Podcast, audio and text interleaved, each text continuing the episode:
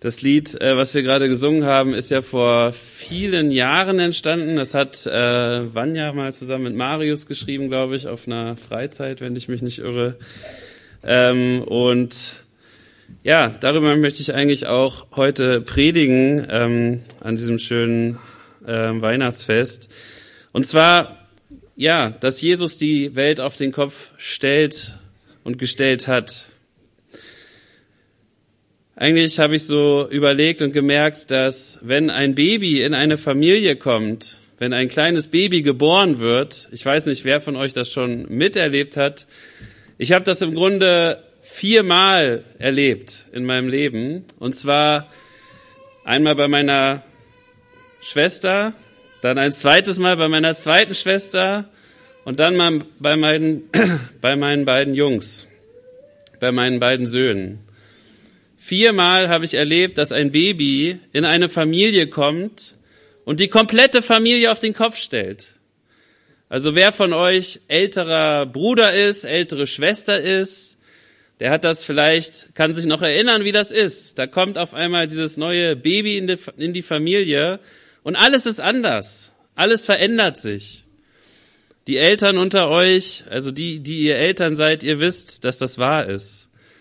Auf einmal bekommen Mama und Papa viel weniger Schlaf. Äh, du selber, wenn du ein großer Bruder, eine große Schwester bist, du bekommst kaum noch Aufmerksamkeit, weil alles dreht sich auf einmal um dieses kleine Wesen.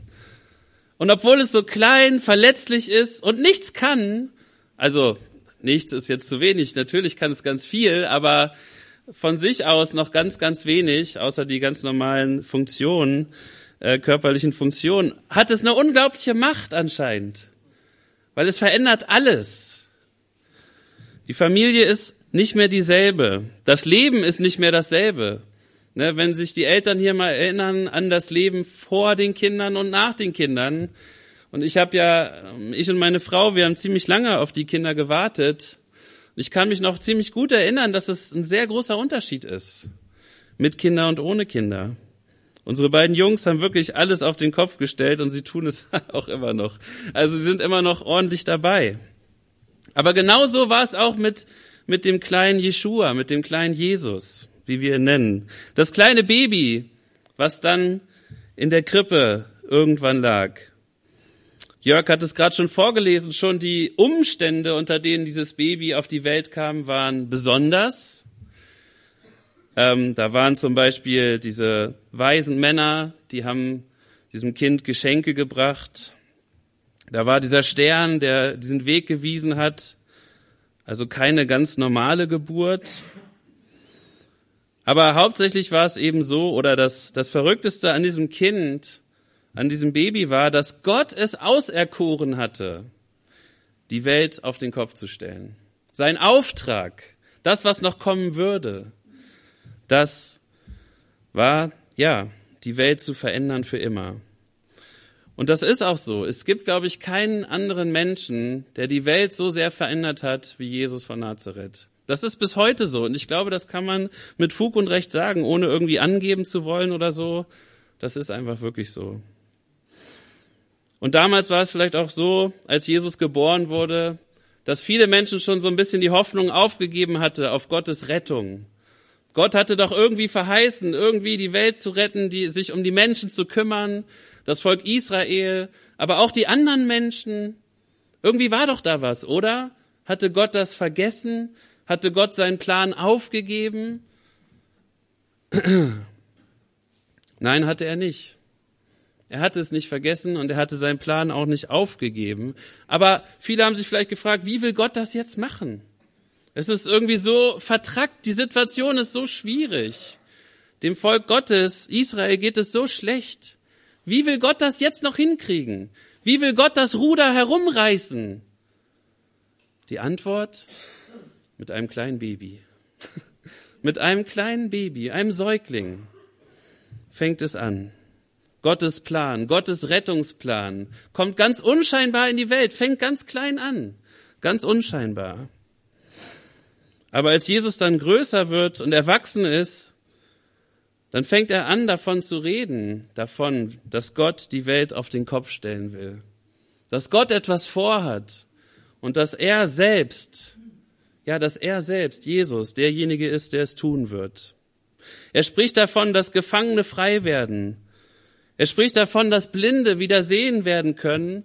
Er sagt aber, dass Sehende blind sind. Er sagt, dass Lahme wieder gehen können. Taube sollen wieder hören. In Jesus, ich nenne es mal umgedrehter Welt, gehört den Armen das Reich der Himmel, den Sanftmütigen das Land, was sie erben werden, und den Friedenstiftern sagt er, ihr seid die wahren Kinder Gottes. Für uns ist das total, ja, ist halt so. Aber denkt doch mal drüber nach. Ist es nicht eigentlich so, dass den Armen gar nichts gehört und sie nichts bekommen werden? Ihr Leben lang. Ist es nicht in Wirklichkeit so, dass die Sanftmütigen das Land eben nicht bekommen werden, weil sie es sich nicht nehmen, weil sie viel zu sanftmütig sind? Wer nimmt denn die Länder, wer nimmt sich denn das Land? Das sind die, die sich durchsetzen, das sind die, die die Ellbogen ausfahren, das sind die Starken und die Mächtigen. Denen gehört doch am Ende das Land, oder nicht? Und die Friedenstifter, sind das die Kinder Gottes oder sind nicht vielmehr die die Kinder Gottes, die für Gott kämpfen und bereit sind zu sterben? Die Gotteskrieger? Und Jesus sagt nein. Die Friedensstifter, das sind die wahren Kinder Gottes. Die Friedensstifter. Diese umgedrehte Welt, die Jesus, diese auf den Kopf gestellte Welt, über die Jesus spricht, und die er herstellen wird. Und was er seinen Jüngern sagt, in der sie leben sollen, da werden die Letzten die Ersten sein und die Ersten werden die Letzten sein. Das ist die umgedrehte Welt. Und in dieser umgedrehten Welt von Jesus werden die Kleinen die Größten sein und die Größten werden die Kleinsten sein. Und wenn jemand der Größte sein will, sagt dieser Jesus, dann muss er aller anderer Diener werden. Da muss er sich klein machen, sonst kann er nicht der Größte sein. Das ist eine umgedrehte Welt, in der Zöllner und Huren mit sehr großer Wahrscheinlichkeit eher in das Reich Gottes eingehen werden, als die frommen Pharisäer und Schriftgelehrten. Das ist verrückt. Aber Jesus sagt, das ist so. Es ist genau umgekehrt, wie ihr es euch vorstellt. Ihr denkt, ihr seid fromm, ihr kommt in, äh, in das Reich Gottes. Nö. Die, von denen ihr das nicht erwartet, die kommen vor euch da rein. Die werden vor euch hergehen. Mal schauen, ob ihr auch noch mit dabei sein dürft. Es ist eine Welt, in der der sein Leben sucht, es verlieren wird und in der der sein Leben verliert, es finden wird und gewinnen wird. Es ist genau andersrum. Und das ist eine Welt, in der wir unsere Feinde lieben sollen, statt sie zu hassen, und in der wir sie segnen sollen, statt ihnen zu fluchen. Aber am allermeisten stellt Jesus die Welt auf den Kopf durch seine Art und Weise, wie er König ist. Und das machen die Evangelien sehr klar, sehr schnell, dass dieser Mann, dieser Jesus ein König ist. Er ist nicht irgendjemand, er ist Gottes Gesalbter. Und da kommen diese weisen Männer und bringen ihm die Geschenke und es wird ganz deutlich, das ist der Gesalbte. Das ist der König Gottes, einer wie David. Aber wie ist er König?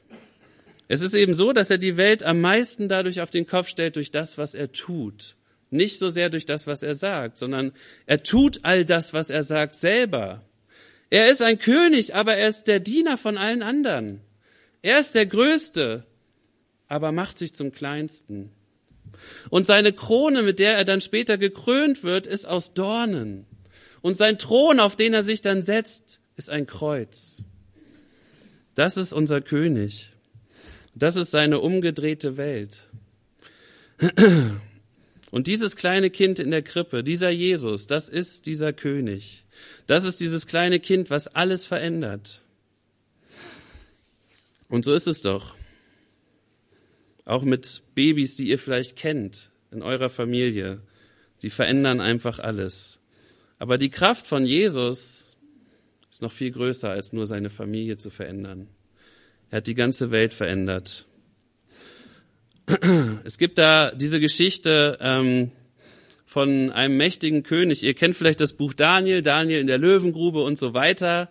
Und da gibt es diesen einen König, König Nebukadnezar, er hat diesen Traum von dieser Statue. Ne, diese mächtige Statue aus so verschiedenen Materialien, da steht sie so mitten in der Wüste, in der Steppe, wo auch immer, vor der Stadt oder in der Stadt, egal.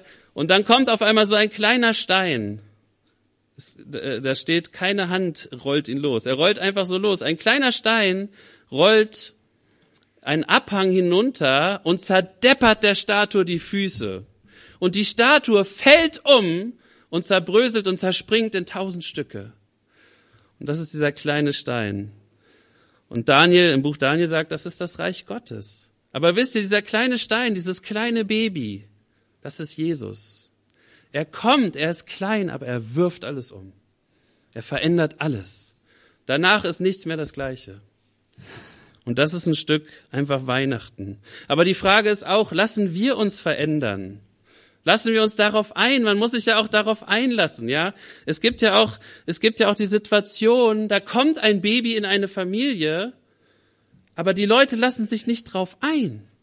So normalerweise, wie ich gesagt habe, steht die Familie auf dem Kopf, wenn so ein Baby kommt. Wirklich. Ich weiß, wovon ich rede. Aber es gibt ja auch die Situation, dass sich niemand darauf einlässt. Da kommt das Baby, aber alles geht so weiter wie vorher. Als ob es das Kind gar nicht gibt. Als ob da nicht gerade ein kleiner Neugeborener ist. Die Eltern machen weiter wie vorher. Alles läuft gleich. Und das ist natürlich schrecklich. Weil natürlich braucht das Kind eine besondere Fürsorge, eine besondere Pflege und so weiter. Zeit, Kraft, Energie. Da kann man nicht so weiterleben wie vorher und einfach so weitermachen. Und die Frage ist aber auch bei Jesus, bei dem kleinen Baby, was wir in der Krippe zelebrieren, in unseren ähm, ja, Krippen, die wir aufbauen, Lassen wir zu, dass dieses kleine Baby, dieser Jesus, unser Leben verändert. Ja, unser Leben auf den Kopf stellt. Zwölf Minuten und 20 Sekunden. Darf dieser Jesus uns formen, prägen. Es kann sein, dass er erstmal eine Menge zerdeppert in deinem Leben. Es kann sein, wirklich. Es kann sein, dass dir die Füße unter dem Boden, also die, der Boden unter den Füßen oder die, die Füße werden dir weggeschlagen wie von so einem Stein.